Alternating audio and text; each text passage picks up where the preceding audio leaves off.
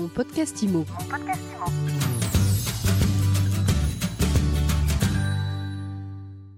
Bonjour et bienvenue dans ce nouvel épisode de mon podcast IMO.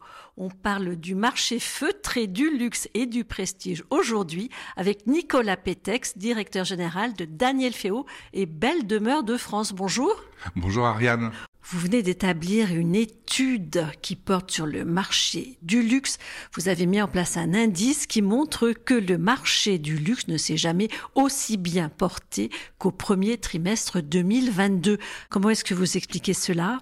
Alors c'est vrai qu'on a on a réalisé cette petite étude parce qu'on se retrouvait pas euh, dans les communications de, de grands réseaux nationaux et le trend qui est observé euh, par eux au niveau euh, de l'hexagone pris dans son ensemble tout segment de marché confondu, bah c'est pas du tout ce qu'on vit dans nos agences. Donc on s'est dit qu'on allait comparer les premiers quadrimestres des années 2019, 2020, donc en plein pendant le Covid, 2021 et 2022 par segment de prix voilà, donc segment de prix plutôt sur le haut de gamme, bah, parce que Daniel Féo. Parce que c'est Féo quand même.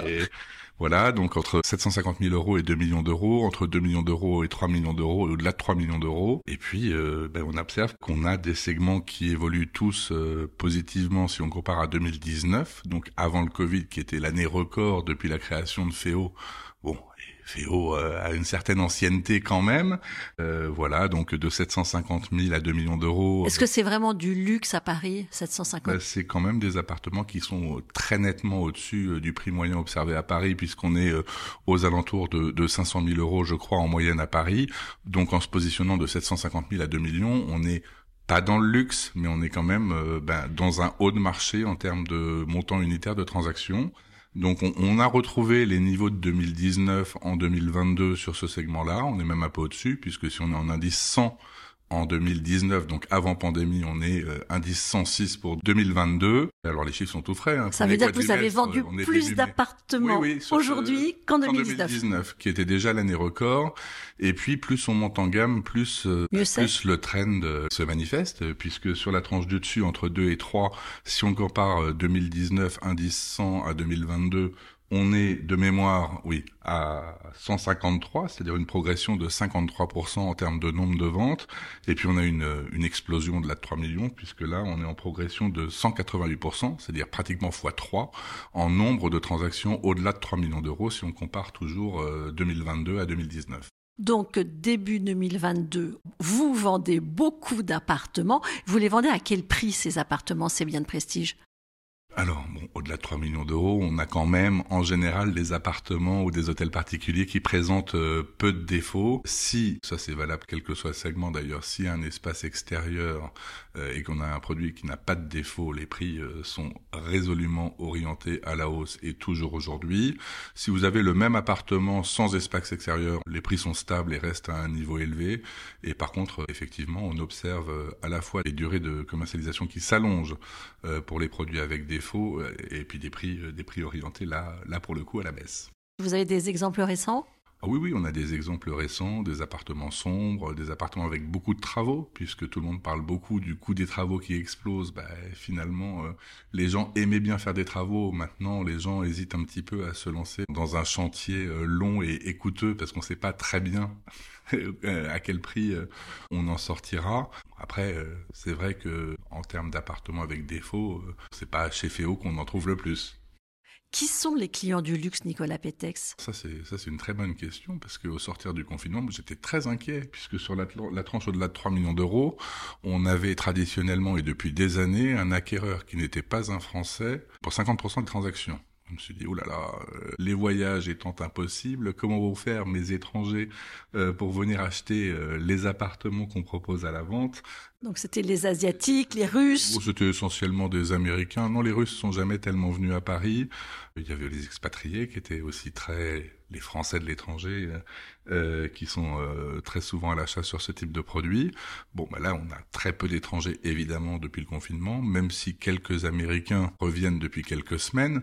Euh, mais non, c'est les Français qui sont euh, à l'acquisition et le quasi triplement du nombre de transactions de la 3 millions d'euros. Vous avez des Français de Paris qui se positionnent à l'achat. Ils ont quel âge? Ils font quoi dans la vie ces Français? C'est très variable. Alors ils sont euh, plus jeunes qu'il y a une vingtaine d'années, ça, ça c'est sûr. Et qu'est-ce qu'ils font dans la vie? Ils travaillent, ils travaillent dans la banque, euh, des professions libérales, euh, ou ils ont, ils ont une entreprise, ou, ou sinon bah, des cadres très supérieurs. Depuis la guerre en Ukraine, vous constatez un plus grand engouement vers la pierre valeur refuge alors ça, c'est pas seulement depuis la guerre en Ukraine, euh, c'est-à-dire qu'on a un contexte qui est effectivement très favorable à la pierre en tant que valeur refuge. Les produits concurrents, donc le marché action, on a des multiples d'EBITDA qui sont très importants, une visibilité assez faible euh, quand même, les produits de taux ne rapporte pas grand-chose. Et puis, euh, bah, surtout, les, les, taux du crédit immobilier augmentent. Je crois que l'OAT est pratiquement un 1,6, c'est-à-dire que l'OAT a pris en gros 1% en quelques mois. Donc les crédits augmentent et augmentent vite. Mais on annonce aussi un grand retour de l'inflation. Donc, euh, donc là, les Français qui sont pas encore passés à l'achat euh, ont envie de le faire en faisant le plein de crédit. Aujourd'hui, quel est votre problème, vous, sur le marché? C'est d'avoir suffisamment de, de biens à vendre? Alors mon problème, ça va finir par être ça, parce qu'on peut pas, euh, on peut pas vendre trois fois plus d'appartements sur un segment qui est un petit segment euh, ad vitam, euh, parce que là effectivement, euh, les stocks instantanés ont tendance à fondre comme neige au soleil. Donc, donc voilà, un appel aux vendeurs. Si, si, vous avez un très bel appartement ou un très bel hôtel particulier et que vous souhaitez le proposer à la vente, n'hésitez pas à pousser la porte de l'une ou l'autre de nos agences. Et c'est le bon moment pour vendre? Écoutez, les gens ont des projets de vie. On a aussi des gens qui vendent de beaux appartements à Paris, euh, en pleine propriété ou la nue propriété de l'appartement, ou même qui vendent avec une réserve euh, d'usufruit, ça c'est assez nouveau, pour acheter une très belle maison dans, le sud de la France. On, on a parlé nouveau concept, une appellation que je suis pas un fan absolu, mais c'est la résidence semi-principale. Et effectivement, on a un nombre alors très limité de Parisiens euh, qui optent pour cette euh, solution-là. Mais comme il y a beaucoup de Parisiens, un nombre très limité de, Parisiens suffit à animer de tout petits marchés, comme euh, celui d'Aix, de la Provence, à Lourmarin. Vous avez une profondeur de marché très faible et hum, la résidence semi-principale à Lourmarin, c'est quelque chose de pas mal, si j'en crois les ventes de notre agence bah, de Lourmarin. Et alors, qu'est-ce que vous donnez comme conseil maintenant aux acquéreurs dans ce marché un peu tendu? Je crois qu'ils n'ont pas beaucoup besoin de mes conseils. Euh, ce que j'observe moi, c'est qu'il y a une tendance très lourde euh, à l'augmentation de la part d'actifs euh, alloués à l'immobilier et pas forcément à l'immobilier d'investissement, à la résidence principale. Voilà pourquoi? C'est bah, tout ce qu'on vient de dire hein, sur les produits concurrents, sur la pierre valeur refuge, sur l'inflation, mais il y a aussi, euh, et ça c'est vraiment à chaque fois qu'on échange avec des acquéreurs, c'est très clair, une sorte de... Il y a la valeur refuge et puis il y a la valeur de, jouissance quotidienne. C'est un peu comme ça qu'on qu a cherché à le définir. Ben, c'est le plaisir retiré, donc euh, pas, monétisable, hein, mais le plaisir euh, chaque jour bah, d'habiter un, lieu qui a peu d'équivalent dans, une ville dont certains prétendent que, que c'est la plus belle du monde. Comment vous le modélisez ça? Je modélise rien du tout. J'essaye déjà de, j'essaye déjà de le nommer. C'est pas mal. Comment est-ce que vous voyez la suite, l'évolution du marché? Alors la suite, il va falloir. Donc je ne vais pas recommencer mon appel aux vendeurs. J'ai donc une clientèle française très à l'acquisition. J'ai des Français de l'étranger et notamment ceux qui sont en poste en Asie actuellement, qui ne rêvent que d'une chose, c'est de revenir en France. Euh, parce que les années euh, qu'on vient de passer euh, on a peut-être le sentiment, en tant que métropolitain, que ça n'a pas été facile, mais je peux vous dire que si vous êtes expat à Hong Kong, euh, c'est pas exactement le même niveau de difficulté, euh, et ces années ont été vécues euh, de manière très très compliquée par les Français de l'étranger.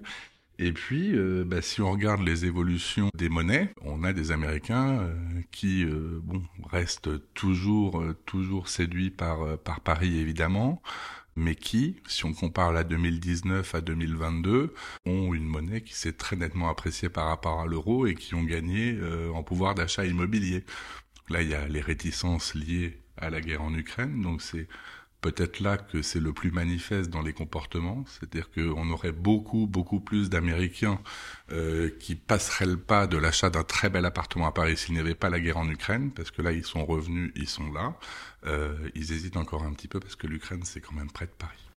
Et alors, dernière question, vous avez beaucoup de, biens dans vos agences, de biens appartenant à des Russes, ou vous avez été en relation avec des, acquéreurs russes? Alors, euh, très peu à Paris. Euh, Paris n'a jamais séduit la clientèle russe, ou les Russes qui ont acheté à Paris, c'est-à-dire il y a plus de dix ans, étaient des Russes... Euh, qui précisément ne souhaitaient pas résider à Londres et qui ne voulaient pas aller passer leurs vacances au Cap Ferrat. C'était des Russes bah, qui voulaient être euh, dans un environnement français et euh, qui n'avaient pas nécessairement très envie euh, bah, de se retrouver dans, dans, un environnement de, de Russes et notamment des Russes qui s'étaient implantés à Londres. Merci beaucoup Nicolas Pétex. Je rappelle que vous êtes directeur général de FEO. Merci Ariane. Et je vous dis à très vite pour un nouvel épisode de mon podcast IMO à écouter sur toutes les plateformes et à retrouver tous les jours sur My Sweet IMO. Mon podcast IMO.